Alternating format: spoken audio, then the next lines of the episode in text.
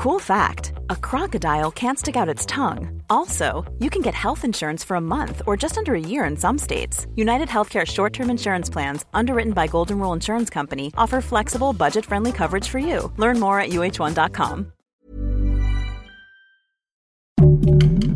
Heraldo Podcast, un lugar para tus oídos.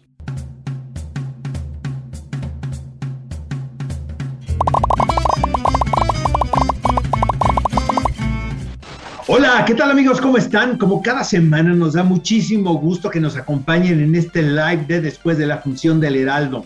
Ahora me va a tocar estar solito con ustedes. Bueno, no estoy tan solo porque estoy con su compañía y la verdad eh, es uno de los momentos más agradables de la semana el tener el contacto con ustedes, el estar recibiendo sus comentarios, eh, el que estén en desacuerdo con nuestra opinión. Eso nos encanta porque de repente hay, hay muchos troles por ahí que empiezan a atacarnos, pero si, si supieran lo bien que nos caen, amigos, la verdad yo sí tengo mis troles consentidos, entonces no dejen de mandarnos sus mensajes.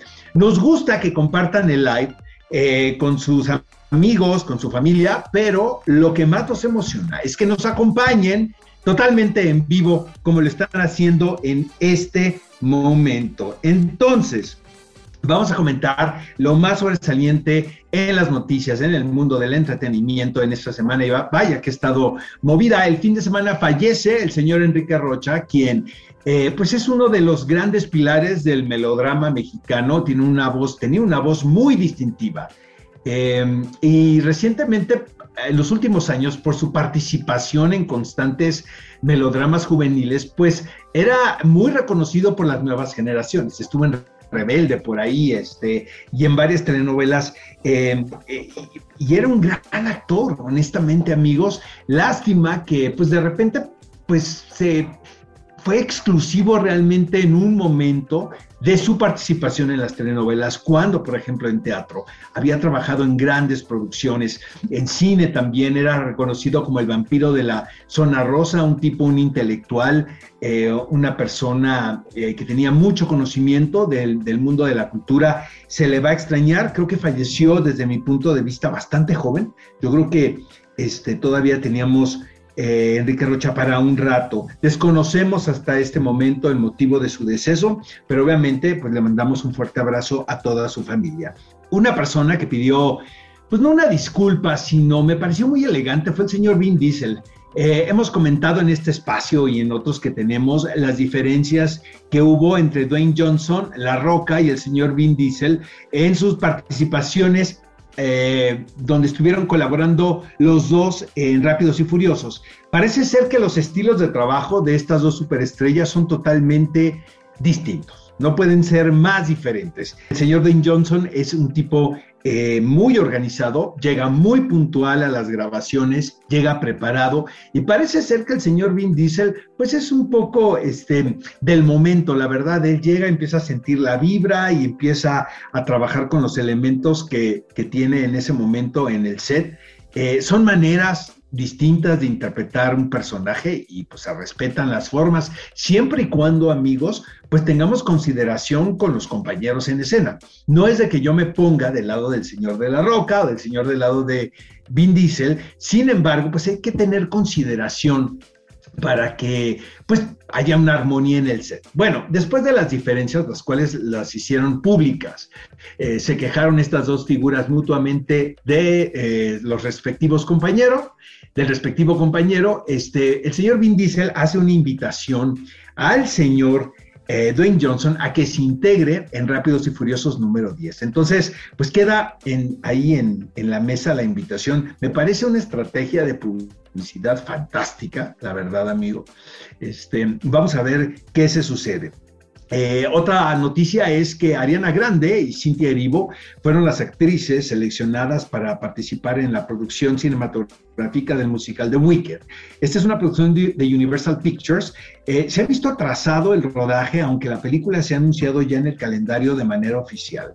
Primero por, por la pandemia, ¿no? estaban a punto de arrancar. Habría otro director que es Stephen Daldry. Eh, por ahí les voy a comentar algo que nadie sabe, amigos, pero en un vuelo a Londres me encontré al señor Eugenio Caballero, a quien acabo de ver ahora este, en el Festival de Morelia, quien es un gran diseñador de producción mexicano. Él trabajó en El laberinto del fauno, nada más y nada menos, en Roma también y en la última película de Alejandro González Iñárritu. Y me comentó que él iba a, platicar con Stephen Daldry para ver la posibilidad de hacer la, el diseño de producción, imagínense, de Wicked. Entonces, este, finalmente el señor Stephen Daldry sale del proyecto, y este, hay otro director, pero ahora el rodaje se va a pasar a Londres. Entonces, este, parece ser que ahora sí va a arrancar. Estas son las dos actrices elegidas. Seguramente tenían pues una cantidad ahí de contendientes muy sólidas. Hay, actrices muy preparadas con una gran voz que tienen, están en el rango de la edad. ¿no? de los personajes. Este, me parece muy bien la elección, pues son dos, dos mujeres muy talentosas. Vamos a esperar qué sucede con la versión cinematográfica de Wicker. Amigos, la próxima semana les quiero decir a todos los que estamos aquí en la Ciudad de México y los que están también en Baja, que van a tener la oportunidad y vamos a tener la oportunidad de vivir la experiencia del Festival Internacional de Cine de Los Cabos. Va, a haber una cantidad de películas fantásticas mexicanas, hay una uh, competencia internacional, pero se va a estrenar oficialmente, chequen esto, el domingo, por cierto, se va a estrenar aquí en la Ciudad de México la película Belfast, la cual es dirigida por Kenneth Branagh y se parece ser que es una de las fuertes candidatas en la carrera de la entrega de premios de principios del próximo año, llámese los Óscares, Globos de Oro, etc. Eh, muchos dicen que es la versión de Roma del señor Kenneth Branagh de su infancia. Bueno amigos, para opinar de la tercera temporada de Narcos, que es uno de los estrenos que nos traen en esta después de la función este, a, a la mesa y que vamos a comentar, pues está conmigo el señor Gonzalo Lira, eh, quien siempre tiene una opinión contraria a la mía, no me importa. Eh, le quiero adelantar a mi estimado Gonzalo y a ustedes amigos que me encantó la tercera temporada de Narcos. Me parece que eh, las primeras dos fue la preparación para que de alguna manera hubiera este clímax, ¿no? Que, que vimos en 10 capítulos. La vi en dos sesiones, en sábado y en domingo, cinco y cinco, porque son 10 episodios. Eh, me pareció fascinante lo que hicieron. Hay algunas cosas que me gustan más que otras, siento que otras no están tan, tan bien logradas, pero eh, podemos decir que es el génesis, amigos, es el prólogo de la situación que vivimos actualmente en este país eh, con respecto al crimen organizado. Entonces, vemos como esta pugna y esta lucha que hay por tener el poder en el crimen organizado en este país. Creo, que termina en una muy buena nota esta serie. De las tres temporadas, esta eh, considero que es la más sólida. El señor Luis Gerardo Méndez integra al reparto en un personaje muy distinto a lo que estamos acostumbrados a verle, porque caracteriza a un policía muy atormentado, un, policía corrupto, eh, quien de alguna manera circunstancial, podemos decirlo, eh, se ve eh, envuelto en el misterio de las desaparecidas de Juárez. Y este asunto se convierte en una obsesión para este personaje y poco a poco vemos cómo él va abandonando incluso eh, lo que él considera importante dentro de su profesión para tratar de esclarecer lo que está sucediendo en Juárez con estos crímenes, a tal grado que está a punto también de sacrificar a su misma familia. Entonces, este, es, bien interesante este personaje y, es totalmente distinto a lo que estamos acostumbrados a verle al señor Luis Gerardo Méndez. Luego, otra de las, de las líneas argumentales que me llama mucho la atención es ver los narco juniors de Tijuana, ¿no? que en los 90 eh, pues fue un suceso que, se, que fue muy mediático, eh, fue tema de conversaciones, el, Junior Odoyan, recuerdo perfecto, ¿no? Cómo es interceptado en la, en la colonia Chapultepec y es asesinado. Aquí, aquí se tomaron unas libertades, amigos, este, dramáticas y con respecto a los hechos. Eh, supongo que para que tuviera esto eh, más eh, ritmo. Pero sí me gustó, la verdad, lo recomiendo muchísimo. Narcos 3 la pueden ver en Netflix. Entonces, este, mi querido Gonz, ¿a ti qué te pareció Narcos tercera temporada? Ay, Oscar, pues este, vas a tener que comprarte un billete de lotería porque hoy es un día, una anomalía, ya que a mí también, estoy de acuerdo contigo, a mí también me gustó mucho esta tercera temporada de Narcos. Creo que, bien lo dices, es una serie que ha sabido poner en contexto la historia de nuestro país. Y creo que en tiempos tan convulsos y donde las consecuencias de esto, de lo cual estamos viendo los inicios, ya son tan complejas, tan, tan, tan difíciles de, de asumir muchas veces o de enfrentar inclusive, es una serie que no da respuestas, pero al menos hace que las dudas sean, sean menores, eh, si a mí me lo preguntas. Lo mismo, ¿no? O sea, estoy de acuerdo con el tema de, Chema Yaspic, pero además creo que, y, lo platicaremos con Alberto Guerra, creo que hay, hay miembros del elenco que se suman y que suman, ¿no? No solo se suman y, forman parte de estos personajes eh, que ya conocíamos, sino que le suman mucho a, a de alguna forma lo que se muestra en pantalla con sus actuaciones, con sus interpretaciones, y que si bien no había un registro de todos los personajes que interpretan para tener una referencia directa, eh, la interpretación que hacen tiene eh, mucha congruencia y mucha coherencia con eh, ayuda a pegar muy bien, es un muy buen pegamento para el resto del contenido. Así que estamos de acuerdo, estamos de acuerdo con esto. Y vamos a leer en este momento los comentarios. La pregunta de la trivia que lanzamos fue, ¿cuál crees que es el papel de Bad Bunny en la tercera temporada de Narcos? Y luego dice, Mariana 35, haciendo idioteces, pues no, lo que hace Bad Bunny, pues no actúa mucho, la verdad, pero tiene una presencia muy particular, honestamente. Entonces, este forma parte del grupo de los Narco Juniors. El que sí latino es nuestro amigo Juan Contreras, que cada semana eh, está pendiente de este live. Él dice, es un Narco Junior, claro que sí. Luego dice mm, Igor, 1993, eh, el Kitty. Eh, y luego dice Narco Junior. Y luego dice eh, Fábila 76, parece franelero. Pues sí, la verdad sí se vistió un tanto particular el señor Bad Bunny. La verdad, amigos, no actúa mucho, honestamente. Aparece, pero pues no sé si es un bueno o mal actor. Bueno, los que sí son grandes actores es Anya Taylor Joy y Matt Smith. Ellos son protagonistas de Misterio en Soho, esta película de Edgar Wright. Tuve la oportunidad, amigos, de platicar con ellos. Eh, son muy carismáticos. Hicimos la entrevista en inglés, amigos, porque, eh, pues por respeto al señor Matt Smith. Eh, Anya Taylor Joy habla perfecto español, es de descendencia argentina y británica, eh, pero no puede haber alguien más británico también que el señor Matt Smith, quien fue, por ejemplo, Doctor Who. Entonces, la entrevista fue en inglés, a pesar de que la pude haber hecho en español, pero vamos a ver esta parte de la entrevista exclusiva para después de la función. Felicidades, Anya y Matt. Eh, les quiero hacer esta pregunta, chicos.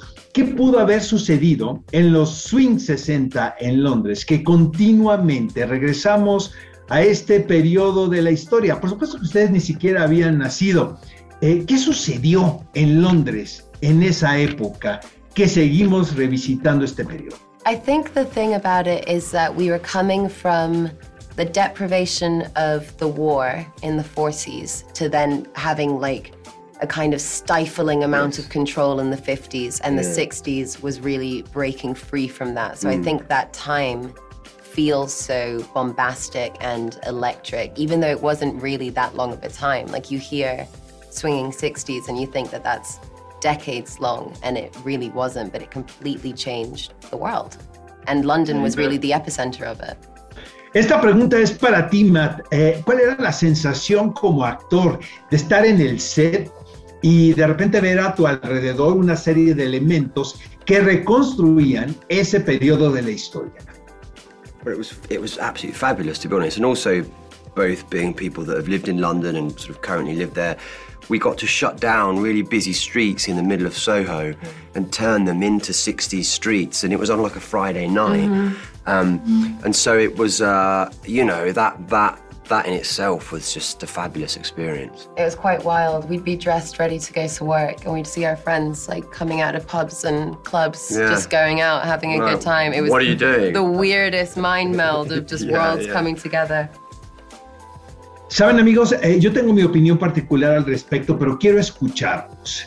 Em, ¿De qué manera creen que las nuevas generaciones se pueden identificar con esta película? Es una producción que nos remite a la forma clásica de realizar estos thrillers, por ejemplo, Repulsión de Roman Polanski y Don't Look Now de Nicolas Reck, la cual es una película que me gusta muchísimo. ¿Qué opinan al respecto? Well, both of those films were reference points for Last Night in Soho, which is, you know, got that, well done. Um, I think they'll probably be enticed by the pace of it because the way that the movie literally kind of rolls, it feels like you're on a roller coaster. Mm. You get picked up from the very first scene and then it really doesn't let up. It's relentless. So I think um, as long as they literally just buy a ticket and sit down, they'll be they'll be on the ride. Yeah, I think they'll be enthralled, and you know the the the the color, the music, the mm-hmm. style of it. I think will really find a broad audience and I think certainly appeal to a younger generation. Chicos, eh, quisiera que compartieran con nosotros la experiencia de trabajar con estas dos leyendas, Diana Rigg y Terence Stamp. Esta, por cierto, fue la última película de Diana Rigg.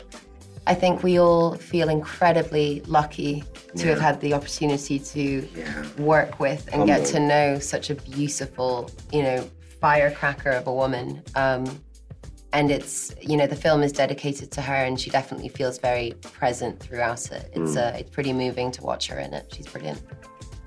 Uno. if you're struggling to lose weight you've probably heard about weight loss medications like Wigovi or Zepbound and you might be wondering if they're right for you. Meet PlushCare a leading telehealth provider with doctors who are there for you day and night to partner with you in your weight loss journey if you qualify, they can safely prescribe you medication from the comfort of your own home. To get started, visit plushcare.com slash weight loss. That's plushcare.com slash weight loss. Plushcare.com slash weight loss. Última pregunta, chicos. ¿Músico, banda o estilo de música favorita de esta época? Quiero escucharlos. Whoa, it's very good. I love the Kinks. Yeah, I'm going to go with the Beatles. I love the Kinks. I'm going to go with the Beatles or. No, I'm going to go with the Beatles and stick with the Beatles.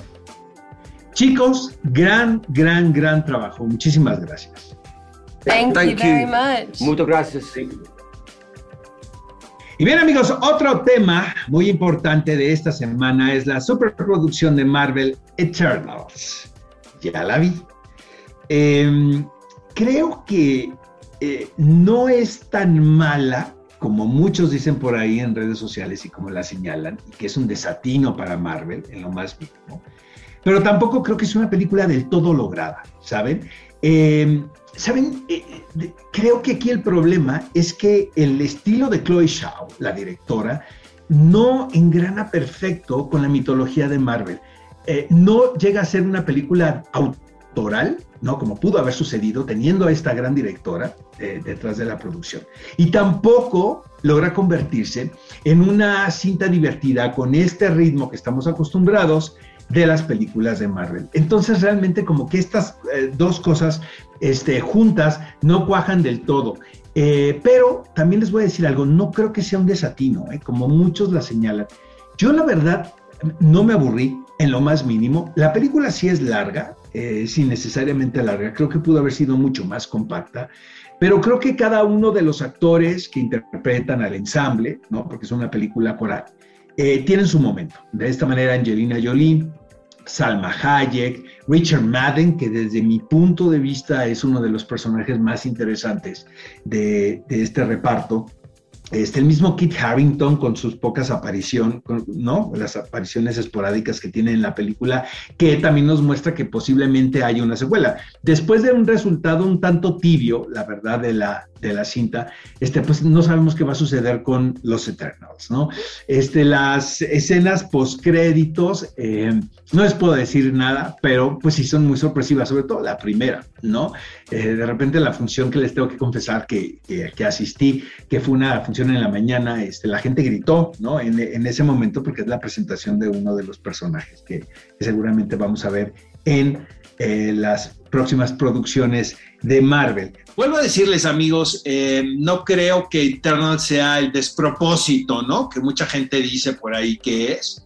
Eh, hay mucha mala leche también, hay muchos fans de DC Entertainment, ¿no? Este, haters. Eh, yo la pasé bien, a secas. Tampoco creo que es una, una película del todo lograda, ni creo que sea una de las mejores producciones del universo de Marvel, pero quiero escuchar al señor Gonzalo a ver qué nos dice al respecto. Híjole, yo, yo no estoy tan de acuerdo, Oscar. Yo no estoy tan de acuerdo. Y, como pudiste ver en mi cara, la verdad es que a mí Eternals no me pareció un desastre. Me pareció una película muy aburrida. Me pareció una película muy desarticulada. Pero sobre todo me pareció una película que promete mucho más de lo que te puede eh, conceder. Te promete que va a ser una narrativa distinta. Te promete que vas a encontrarte con personajes y con historias que, que, que son diferentes y aunque sí te va planteando personajes diversos, te va planteando eh, circunstancias que nunca habíamos visto en el MCU, lo cual es cierto, ¿no? Eh, temas que tienen que ver con diversidad, eh, tanto en términos de tanto diversidad racial como diversidad en términos de género, ¿no? Creo que es una película que justo usando la misma palabra en, en, cuanto a género cinematográfico nunca encuentra qué es lo que lo que quiere ser y que al final de cuentas, eh, cuando parece que te va a dar algo diferente, termina siendo víctima de la misma fórmula que son todas. Es decir, te presentaron a todos estos personajes que son diversos, que son distintos, que pareciera que van a tener algo que aportar para terminar concluyendo en una historia y en una narrativa que hemos visto una y otra y otra vez, que es vamos a juntarlos y vamos a pelearnos con el malo. A mí es lo que me parece. A propósito de esto, mi compañero Gonzalo Lira entrevistó a Gemma Chan, quien podemos decir que alrededor de, este rol giran muchas de las líneas argumentales de The Eternals. Es un papel muy, muy, muy importante y creo que esta actriz a quien yo desconocía por completo lo hace perfecto en esta película. Y también está acompañada por Richard Madden, eh, uno de los roles más complejos que, que puede haber en The Eternals. El señor Gonzalo Lira platicó con ellos y esta es parte de la entrevista para después de la función. Since we have our time limited, I wanted to know if you could do like a speed date or like a speed pitch of, of the Eternals in five seconds without using Eternals, superhero as words. Are you ready? oh my goodness. Uh, let's let's try. Okay. Okay, Gemma, you go first. It's an epic story that spans 7,000 years with immortal characters. It's about a bunch of really old people that uh, like to fight each other and sometimes other people. Tell me something. What does change since you've been in big productions before? What does change uh, once you see that on screen? Well, I'll tell you, there's a great scene in the Amazon when we're having this fight with, you know, four deviants and it's dramatic and it's supposed to be warm and humid and crazy. And it was freezing cold in London in a forest at the back of some farm, and there is four guys with wooden sticks and cardboard cutouts of monsters walking around in the bushes doing this. So that's what I see, and then we get to see the movie, and it's these amazing monsters flying through the trees, and so that's where we kind of get to see one side and then the other. Gemma, tell me something regarding uh, person uh, uh, character development. Uh, what would you say that Chloe brings to the table that maybe you other big films lack? I feel that Chloe very much cast each of us because she saw something in each of us that was in all of the characters. And that became obvious to me when I met everyone else. Yeah, I definitely felt that. And I felt that she encouraged us to use those parts of ourselves that were also appropriate for the character. Thank you both. Uh, you were amazing with the speed pitch. Thank you. Thank you. Y bueno, pues ahí lo tienen. Creo que sí, una de las cosas que que, más llama la atención del trabajo de Chloe Zhao como directora dentro del universo de Marvel es precisamente eso, ¿no? Como su capacidad para no depender eh, tanto de los efectos digitales, de lo virtual, sino utilizar la técnica cinematográfica como tal, como una herramienta que se vuelve relevante y que incluso es curioso, ¿no? Porque desde lo tradicional le trae algo completamente nuevo y completamente fresco a esta película de Eternals. Eh, fuera de eso, híjole, no, no, no sé qué más, qué más virtudes le encuentro, si acaso nada más ver eh, lo bien que se la pasaron eh, los miembros del elenco y lo mucho que se identificaron con algunos de sus personajes. Oigan amigos, por cierto, en Apple TV Plus tenemos la oportunidad de ver dos grandes producciones. La primera es Finch, eh, estelarizada por Tom Hanks.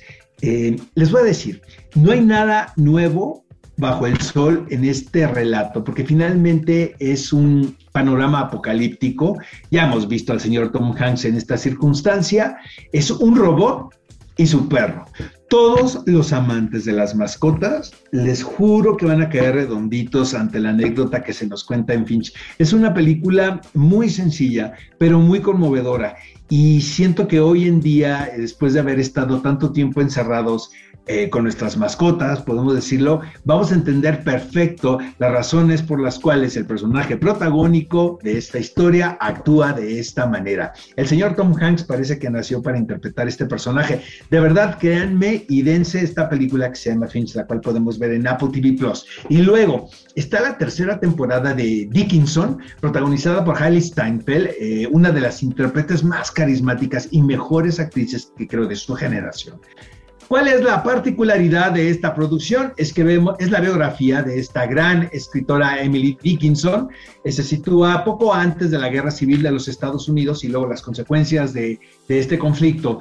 Eh, y como esta gran escritora, la verdad es una de las grandes este, autoras norteamericanas. A mí me, eh, les invito a que lean sus poemas. Este, estoy seguro que les van, a, les van a conmover en gran manera y, estaban adelantados a su época, la verdad. Fue una mujer que luchó con las convenciones sociales, ¿no? Como se suele pasar con los grandes artistas. Em, eh, vivía también en un yugo muy estricto eh, familiar. Y cómo esta mujer logra encontrar su voz. De eso se trata esta serie, amigos, más que nada. Vemos otros personajes también importantes dentro de la literatura alrededor de Emily Dickinson. Y es, es increíble porque eh, tiene esta, este estilo, la serie, de que estamos viendo una biografía clásica, aparentemente esto entre comillas. Sin embargo, el lenguaje con el que se relacionan los personajes es el lenguaje con el que estoy empleando ahorita con ustedes, o sea, un lenguaje común y corriente. ¿No? Entonces, este, siento que todos podemos identificarnos con, este rol y les invito a que vean Dickinson, la tercera y lamentablemente última temporada. Ahora, no podía haberse extendido más porque finalmente, pues la historia de Emily Dickinson termina en un momento determinado, ¿verdad? Pero este, sí, sí me da un poco de pena porque disfruté muchísimo, muchísimo de esta producción, la cual podemos ver en Apple TV Plus. Y luego, amigos, seguramente el próximo, la próxima semana vamos a hablar en este espacio de esta película titulada Alerta Roja, protagonizada por Gal Gadot, Dwayne Johnson y Ryan Reynolds. Esta película estrena el 12 de noviembre y la podemos encontrar en Netflix. También a Netflix llega esta cinta titulada Siete, Siete Prisioneros, un largometraje dirigido por Alexandre Morato. Esta película es brasileña, se presentó en el Festival Internacional de Cine de Venecia y, este, y es, trata sobre un asunto muy urgente que tiene que ver eh, el tráfico de personas, la trata de blancas. Entonces, este, en este caso se trata de un grupo de eh, hombres que quieren trabajar, se ven en la necesidad y son reclutados por este eh, esta serie de personajes que son explotadores. Entonces es una película muy urgente.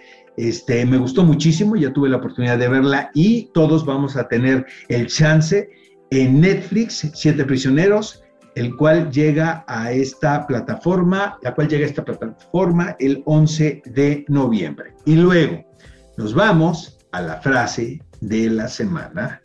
Y en esta ocasión yo tengo una selección de dos frases que dijo Salma Hayek.